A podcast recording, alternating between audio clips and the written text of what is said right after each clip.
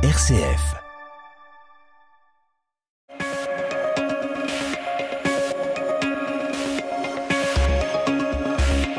Bonjour à tous et bienvenue dans cette émission spéciale en partenariat avec les entrepreneurs et dirigeants chrétiens.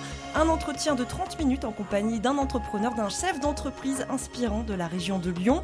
Et nous accueillons aujourd'hui Laurent de la Clergerie. Bonjour. Bonjour Charlotte. On va parler ensemble de votre parcours d'entrepreneur, de chef d'entreprise. On va parler aussi de votre vision euh, de l'entreprise, de l'entreprise libérée, vous l'entendrez. Vous avez mis en place la semaine de 4 jours, c'est l'un de vos euh, combats. Voilà le sommaire de cette émission. Émission spéciale Charlotte Mongibaud. Laurent de la Clergerie, vous êtes euh, donc le président euh, du groupe LDLC, leader sur le marché euh, du matériel informatique et du high-tech, des nouvelles technologies hein, qui s'invitent dans nos vies. Vous commercialisez des télévisions, téléphones portables, jeux vidéo, matériel de réalité virtuelle, ordinateur bien sûr. Hein. C'est comme ça aussi que tout a commencé. Hein, tout à fait. Ça a commencé par de l'assemblage même d'ordinateurs que je faisais dans mon appartement à l'époque.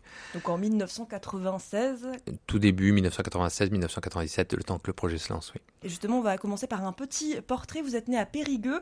Vous avez grandi entre Lyon et euh, Paris. Vous avez fait vos études à Lyon. Euh, vous avez obtenu votre baccalauréat d'ailleurs au lycée euh, Jean Perrin de Lyon, voilà pour cette petite information.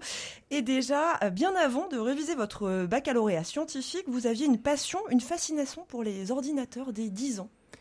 En fait, à 10 ans, donc on est en 1980, mon père m'a offert mon premier ordinateur qui était un ZX81 pour ceux qui, à qui ça peut rappeler quelque chose. Euh, juste pour situer la chose, l'ordinateur avait 1 kg de mémoire, soit 1024 caractères. Euh, on ne pouvait pas faire grand-chose avec, mais c'est là-dessus que j'ai commencé à faire mes premières armes. Donc euh, un intérêt très important, très jeune pour des ordinateurs, avant même qu'Internet s'invite dans nos vies. Hein, ah, on est très très très loin là. un intérêt pour la technologie, mais aussi comme un présage, une envie d'entreprendre. Ça, c'est arrivé très tôt dans votre vie?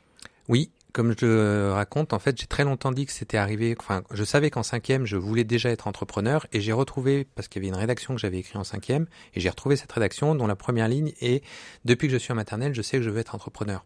Donc en fait, je sais que toute ma vie, j'ai voulu être entrepreneur. Euh, pour une notion d'indépendance et de, j'allais dire, de contrôler ma vie. Voilà pourquoi, en fait, quand dans cette rédaction, vous devez l'expliquer, j'imagine, avec vos mots d'enfant, alors, euh, à l'époque, c'était pour créer et pour euh, pour arriver à faire ce que j'ai envie.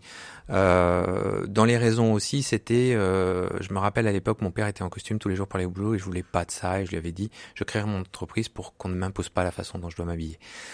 Et d'ailleurs, vous êtes un chef d'entreprise sans costume. Oui, tout à fait. Je suis en t-shirt. Simplement. non, je suis habillé simplement et j'aime bien parce que je, suis très, enfin, avec la semaine de 4 jours aujourd'hui, on parle beaucoup de moi.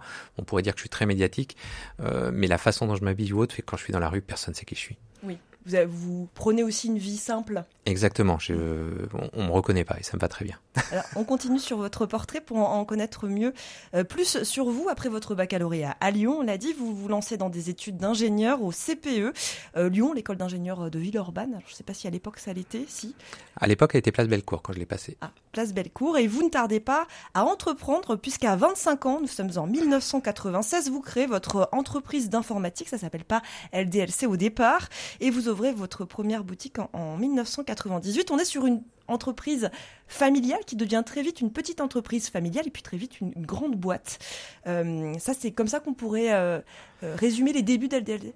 Oui, bah, on est dans cette époque où quand on est au bon endroit, ça va très très vite. Et puis si on résume, bah, rien que les dix premières années, c'est facile. Je commence de 1 dans ma chambre à 350 personnes sur 10 ans avec 150 millions d'euros de chiffre d'affaires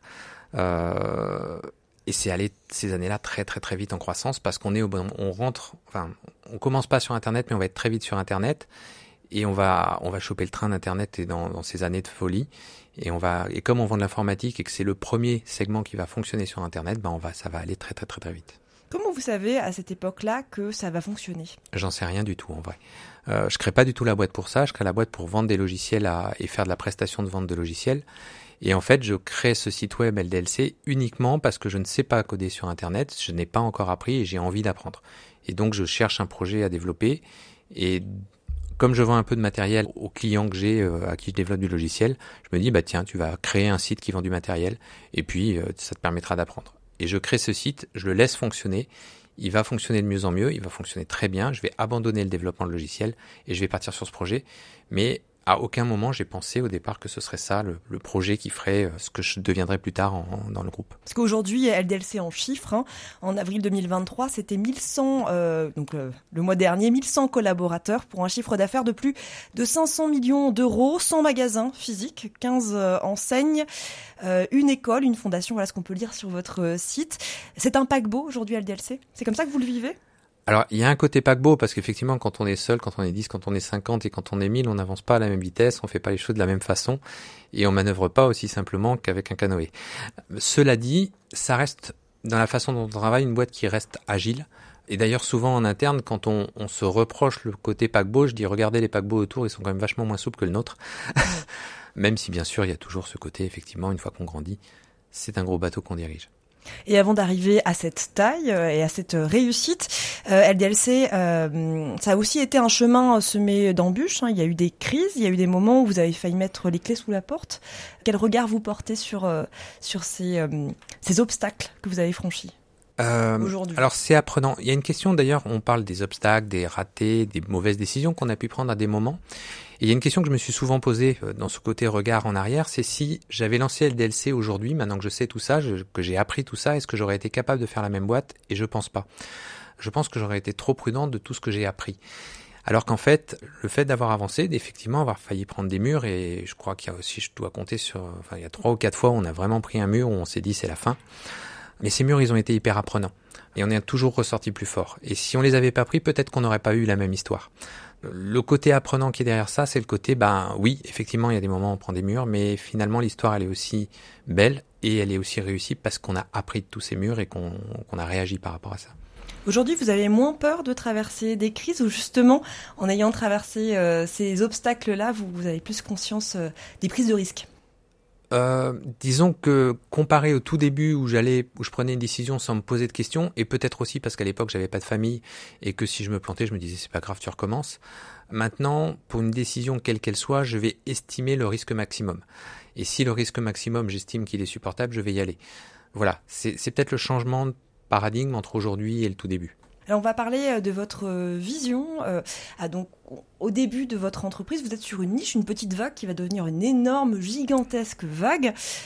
Aujourd'hui, quel regard vous portez sur le futur de ce secteur hein, de, du commerce high-tech, des nouvelles technologies, à l'heure aussi où il y a un dérèglement du climat, où on parle de la production des biens et matériels, et l'informatique en fait grandement partie?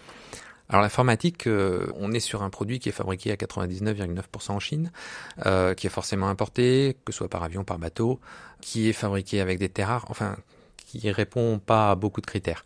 Et d'ailleurs, souvent, j'ai été interpellé par la question de dire mais qu'est-ce que vous pouvez faire pour changer ça? Il y a deux choses qu'il faut, dont il faut prendre conscience. Euh, il y en a une, elle est côté consommateur.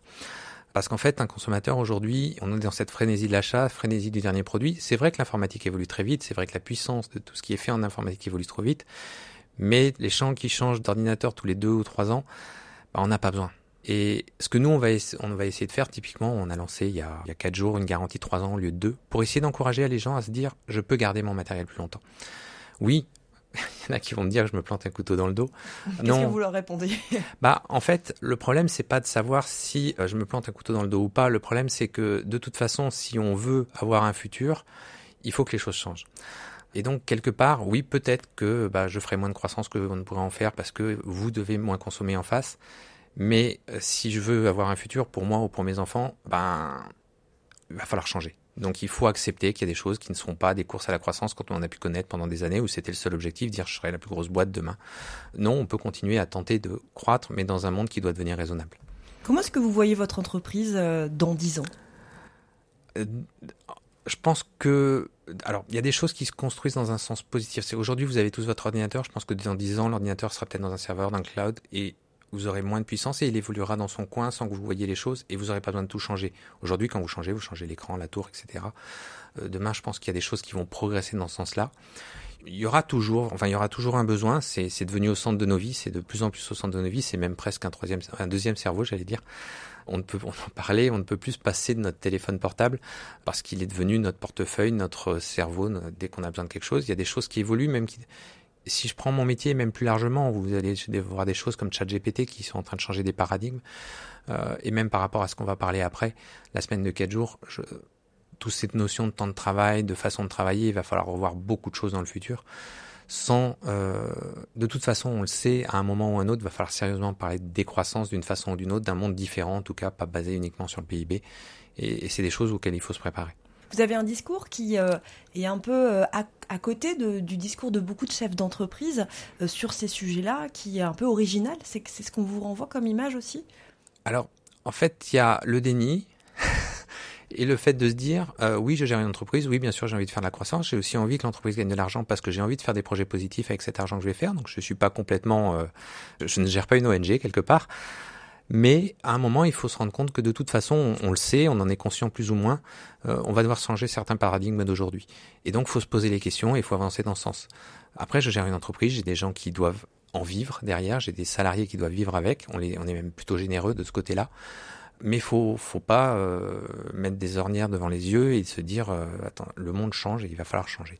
Donc ça, ça fait partie aussi de, l'originalité de LDLC. C'est une originalité que vous euh, prenez, puisque dans votre école, euh, vous le disiez euh, lors de cette matinale des entrepreneurs et dirigeants chrétiens, vous dites aux étudiants, regardez ce que font les grands chefs d'entreprise et faites autrement. Alors ça, c'est un peu la façon dont j'ai toujours fonctionné, c'est-à-dire que ne pas fonctionner à 100% dans le cadre. Bien sûr, il faut respecter le cadre, entrer dedans, mais regarder ce qu'il y a autour. Je prends souvent un exemple pour dire comment a été la croissance de LDLC. Et LDLC a une croissance rentable. On était une boîte internet, mais une boîte internet rentable, ce qui était plutôt rare. Et pourquoi? Parce qu'un jour, j'ai vu un article du journal du net à l'époque qui disait euh, au début d'Internet, 70% des gens achètent sur Internet en, première raison pour le prix. Et ça, ça fait que bah, tout le monde s'est dit, bah, il faut être sur le prix avant tout. Et moi, je me suis dit, 30% des gens achètent sur Internet pour les autres raisons que le prix. Et je vais faire tout ce qu'il faut pour les satisfaire sur toutes les autres raisons mais par contre, je ne vais pas m'occuper du prix. Et c'est une des raisons du succès d'LDLC, une des raisons du fait qu'on a racheté tous nos concurrents dans le futur, c'est que bah, quand on regarde que le prix, au final, on n'arrive pas à gagner d'argent et la boîte finit par péricliter, parce que bah, il faut un moment être rentable. Et bah, nous, on a eu moins de clients au départ, on n'a pas grandi aussi vite que les autres, mais finalement, on les a rattrapés, et même, je dirais qu'on a été dans la torte, euh, la fable de la fontaine, le lapin et la tortue, on était la tortue, on est parti derrière, mais on est arrivé devant. Parce Vous avez été quand autres... même assez vite hein, comme tortue. Oui, mais dans une échelle de temps où tout va tellement vite aujourd'hui que que ça change. Mais voilà, parce qu'on prend les paradigmes un petit peu à côté. La semaine de 4 jours, c'est aussi un paradigme contre-intuitif, mais qui, une fois qu'on est dedans, bah, on se rend compte de plein de choses. Alors on va en parler de la semaine de 4 jours, mais avant, euh, je voulais avoir, votre, euh, votre regard sur l'entreprise, l'entrepreneuriat. Ça fait plus de 25 ans maintenant que vous êtes chef d'entreprise, euh, donc directeur de LDLC. déjà, ça ne vous a jamais ennuyé ce, ce poste? Vous n'avez jamais fait le tour? Alors, ça dépend des années. Je vais être transparent. Il y a des années quand ça stagne un petit peu, quand il y a des périodes compliquées, quand on a eu des périodes compliquées, euh, typiquement quand on a eu notre entrepôt qui a où ça s'est mal passé, que pendant quatre ans on n'a pas fait de croissance. Bah, les quatre ans on fait pas de croissance quand on est chef d'entreprise. Quand ça les années se ressemblent, bah, c'est pas toujours amusant de, de rester dans ce cycle. Et quand je parle de croissance, c'est changement, c'est plein de choses. C'est pas forcément croissance, mais en tout cas, c'est que les choses bougent. Je me rappelle quand j'étais petit, j'adorais les profs. Je me disais, j'aimerais bien être prof, mais je ne pourrais pas être prof parce que refaire le même programme devant les élèves chaque année, j'y arriverai pas. Il y a un peu de ça. Et puis il y a des années où tout bouge et on peut faire bouger les choses.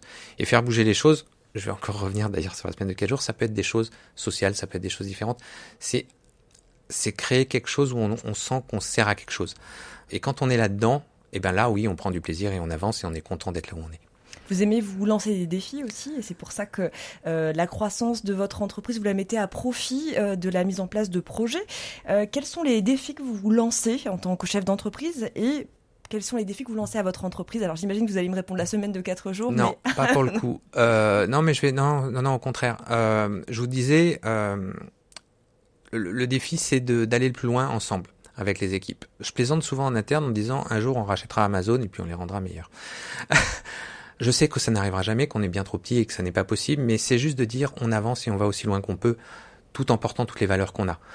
Et on n'a pas de limite. La vitesse à laquelle on va, je m'en fiche en réalité, du moment que ça stagne pas et qu'on n'a pas l'impression de tourner en rond.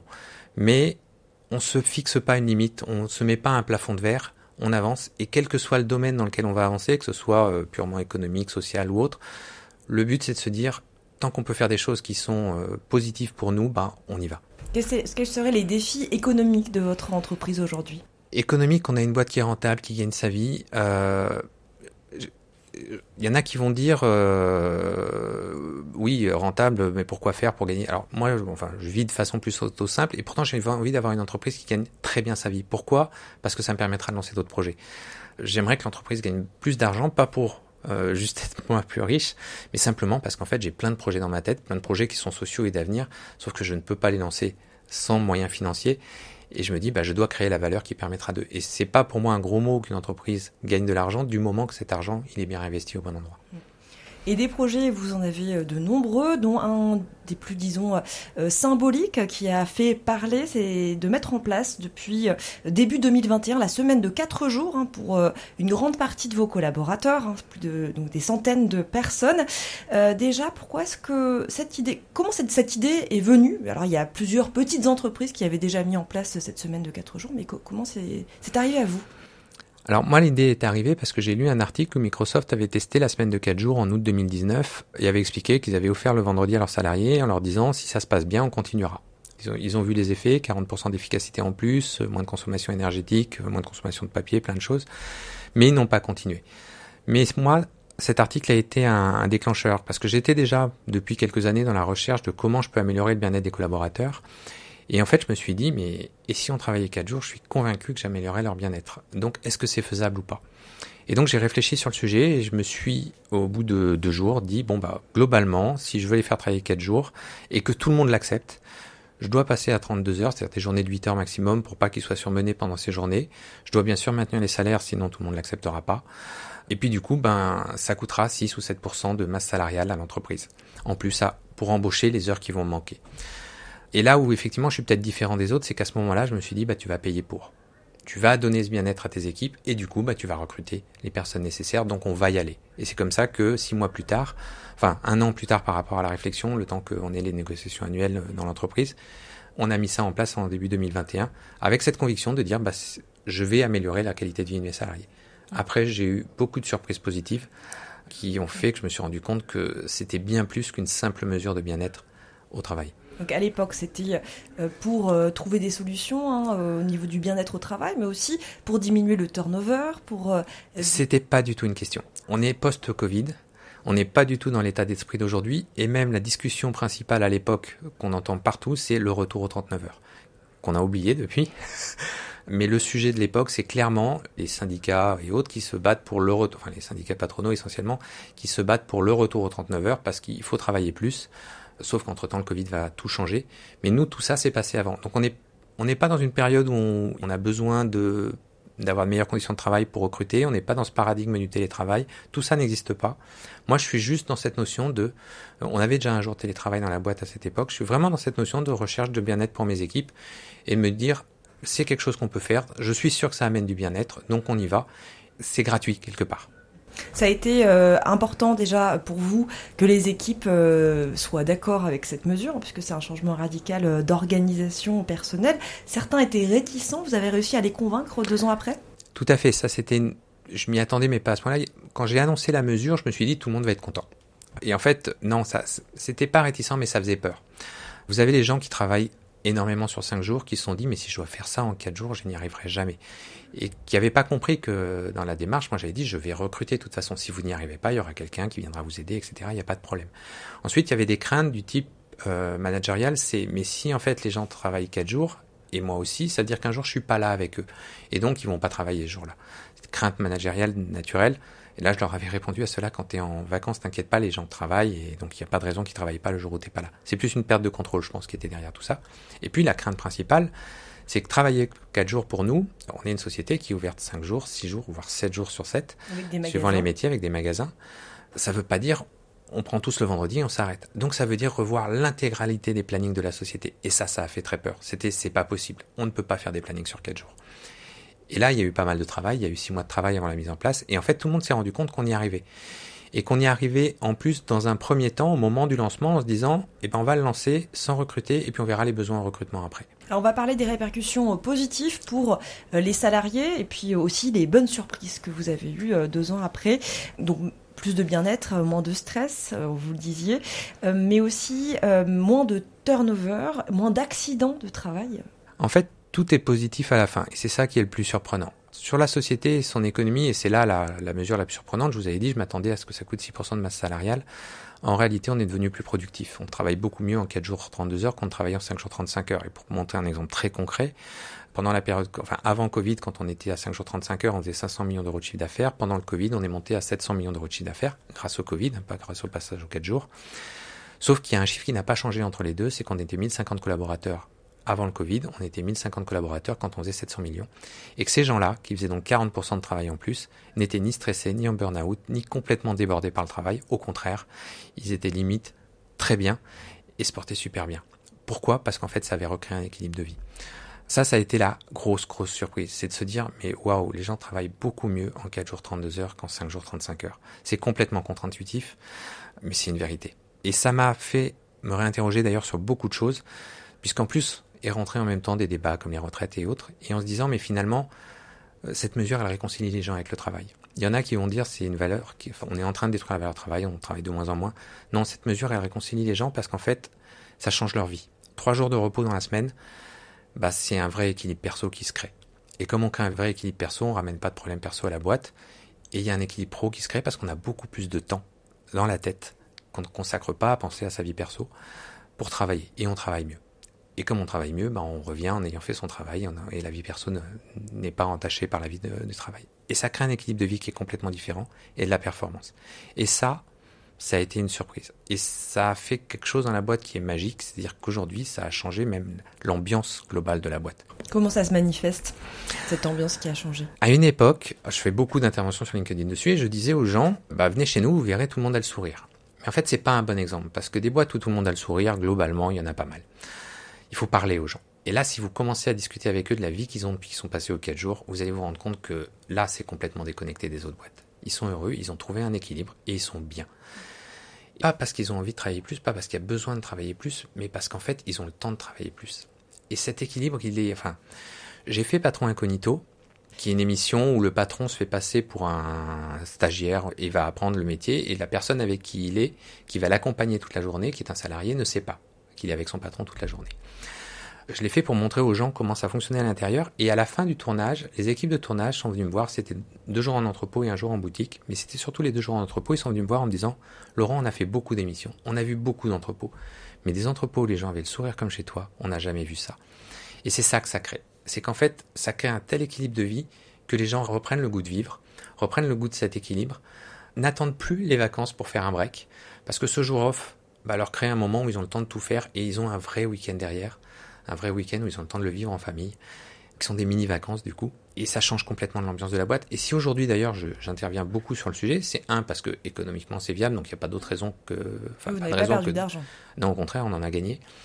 Donc il n'y a pas de raison que d'autres boîtes n'y passent pas. Et deux, en fait, quand je vois le bonheur de mes équipes, quand je vois à quel point ils se sentent bien, quand je vois à quel point j'ai changé tous les paradigmes, même les syndicats qui vivent le truc et que j'ai une boîte où tout va bien, et où les gens se sentent tellement bien. Même à eux, je leur ai dit, parce qu'ils m'ont demandé quelle serait ma prochaine mesure, mais Chani, n'aura pas, parce qu'en fait, vous vivez tellement bien, vous êtes tellement heureux aujourd'hui que si ça, on le garde pour nous, on serait égoïste. Et maintenant, ce qu'on doit faire, c'est surtout prêcher aux autres le fait de, que cette formule, les 4 jours par semaine, ça fonctionne, ça fait du bien. Et que si 20, 30, 40% demain des Français étaient aux 4 jours, bah, sans doute on changerait le visage de la France parce qu'on changerait l'ambiance générale. Parce que c'est une mesure anti-stress, c'est une mesure anti-charge mentale, c'est une mesure anti-burnout et qui fait du bien au global et comme on le disait effectivement sur d'autres indicateurs, moins d'accidents de travail, moins de turnover, moins d'arrêt maladie. Un arrêt maladie qui a disparu et que pour les chefs d'entreprise qui, gèrent, et celui-là il est assez énervant, c'est les gens qui un jour, vous les avez énervés, le lendemain ils reviennent avec un arrêt de travail de 15 jours pour dépression ou autre.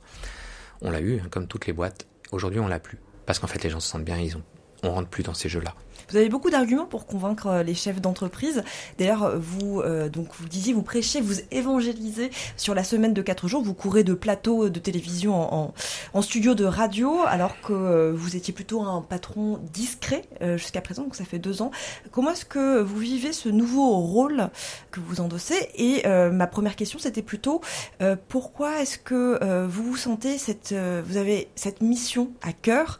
Vous pourriez très bien vous reposer puis faire une semaine de 4 jours comme vos employés et non, vous, euh, euh, vous travaillez euh, pour faire la promotion de cette semaine de 4 jours. Alors en fait, comme je disais, il y a ce qui m'anime, c'est de voir de la croissance, de voir des choses évoluer, de changer un petit peu les choses et d'avancer dans un cadre qui, peut être différent, mais en tout cas, c'est ce qui m'anime. J'avais d'autres projets d'ailleurs à l'époque, j'avais des projets plus écologiques sur l'agriculture, de créer une ferme, enfin, j'avais plein d'autres projets. Et en fait, je me suis fait rattraper par cette semaine de 4 jours dont je n'attendais pas les effets.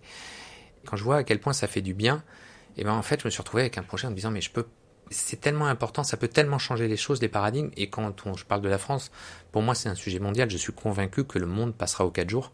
À quelle échelle, à quelle échéance, je n'en sais rien. Mais, et d'ailleurs, on en entend parler partout. Parce qu'en fait, c'est un vrai sujet de société. Et c'est un truc que j'ai envie de porter et qui, effectivement, m'a fait sortir de ma zone de confort parce que il y a deux ans, j'existais pas. J'avais une boîte qui portait bien. La boîte, les gens la connaissaient. Mais, moi, j'étais complètement à l'arrière et ça m'allait très bien. Sauf qu'en fait, là, j'ai trouvé une raison d'être personnel, de dire mais ce truc-là, je ne peux pas ne pas en parler. Un, parce que c'est complètement contre-intuitif, parce que c'est quelque part le c'était impossible, il ne savait pas, il l'a fait. Et maintenant que je le sais, il faut que j'explique aux autres pourquoi en vrai c'est possible. Et deux, parce que je pense que ça peut changer beaucoup de choses dans le monde et que du coup c'est un vrai truc euh, qu'on ne peut pas laisser de côté et, dont il faut parler. Parmi euh, les questions hein, qu'on vous pose euh, fréquemment, puisque vous intervenez dans des tables rondes, sur des plateaux télé, pour est-ce qu'on peut mettre en place cette semaine de 4 jours dans toutes les entreprises, notamment les petites entreprises avec des chiffres d'affaires plus fragiles que la vôtre, bien sûr? Alors, ce qu'il faut savoir, c'est que la majorité des entreprises qui sont aux 4 jours aujourd'hui sont des petites entreprises. Pourquoi? Parce que quelque part, c'est plus simple à tester. Quand moi j'ai dit le jour où je l'ai mis en place, on ne testera pas, c'est parce qu'en fait, si je le mets sur 1000 collaborateurs, qu'il y en a la moitié qui apprécie, la moitié qui apprécie pas, ou on va dire 60-40, et qu'on doit revenir en arrière, ce sera très très dur à vivre pour ceux qui sont en arrière, et ça représenterait 400 euh, personnes par exemple, je pourrais créer une crise dans ma boîte. Si on part dans une petite société de 10, 20, 30 personnes en se mettant le paradigme, si on y arrive ensemble, on y va et si on n'y arrive pas, eh ben on arrête, ce sera plus facile. Ça pourra toujours travailler les quelques-uns qui sont contre, mais ce sera plus facile. Dans la réalité d'ailleurs, ils reviennent pas en arrière. Mais du coup, il y a beaucoup d'entreprises qui l'avaient déjà fait, qui s'étaient déjà dit on va le faire, et c'est plus facile. Donc, c'est pas celle-là en réalité pour laquelle c'est le plus difficile de tester. C'est les grosses. Pourquoi? Parce qu'en fait, comme je vous le disais, ça fait peur. Parce qu'il faut refaire les plannings, parce qu'il faut repenser la boîte autrement. Et donc, à un moment, il faut tout mettre sur la table et dire on va tout changer. Et ça, quand on a une grosse boîte, ben, on n'aime pas le changement. On est un paquebot et on n'a pas envie de prendre le virage rapide. Alors que pourtant, c'est sans doute là que c'est le plus facile à mettre en place en réalité avec les meilleurs gains et parce que quand je vous dis on est resté à 1050 collaborateurs sans bouger, si on regarde dans le détail, vous allez voir que dans certains endroits, les boutiques en particulier, quand il y avait moins de 3 personnes, j'ai dû recruter. Par contre, il y a d'autres endroits où on est devenu beaucoup plus efficace et quand quelqu'un est parti, on l'a pas forcément remplacé puisqu'on était plus efficace. Et que c'est le total à la fin qui n'a pas bougé. Et c'est un équilibre qui se fait. Mais ça, maintenant je peux l'expliquer parce que je le vis, que je suis dedans. J'ai écrit un article sur LinkedIn qui s'appelle De l'autre côté du miroir parce que je suis de l'autre côté du miroir, je vois ce que vous ne voyez pas. J'essaie de l'expliquer, mais de vous convaincre sur des trucs complètement contre-intuitifs, c'est pas toujours simple. En tout cas, vous, vous avez été convaincu euh, très rapidement de, de l'efficacité de cette semaine de 4 jours. Vous en parlez aux entrepreneurs qui ont souvent de très nombreuses questions à vous poser. Vous avez donc écrit un livre hein, pour leur répondre euh, plus facilement qui s'appelle Oser la semaine de 4 jours, l'alternative pour allier bien-être et efficacité, qui est un livre auto-édité, il me semble. Qui est un livre auto-édité que vous trouverez sur toutes les grandes plateformes sur Internet en dispo et dans les librairies où vous pouvez le commander à votre libraire. Donc c'est aussi un livre outil. Exactement. Pour les chefs d'entreprise. Merci beaucoup Laurent Laclaire Jury d'avoir été avec nous. Merci Charlotte. C'est la fin de cette émission spéciale en partenariat avec les entrepreneurs et dirigeants chrétiens. Retrouvez cette émission sur rcf.fr. Excellente journée à toutes et à tous.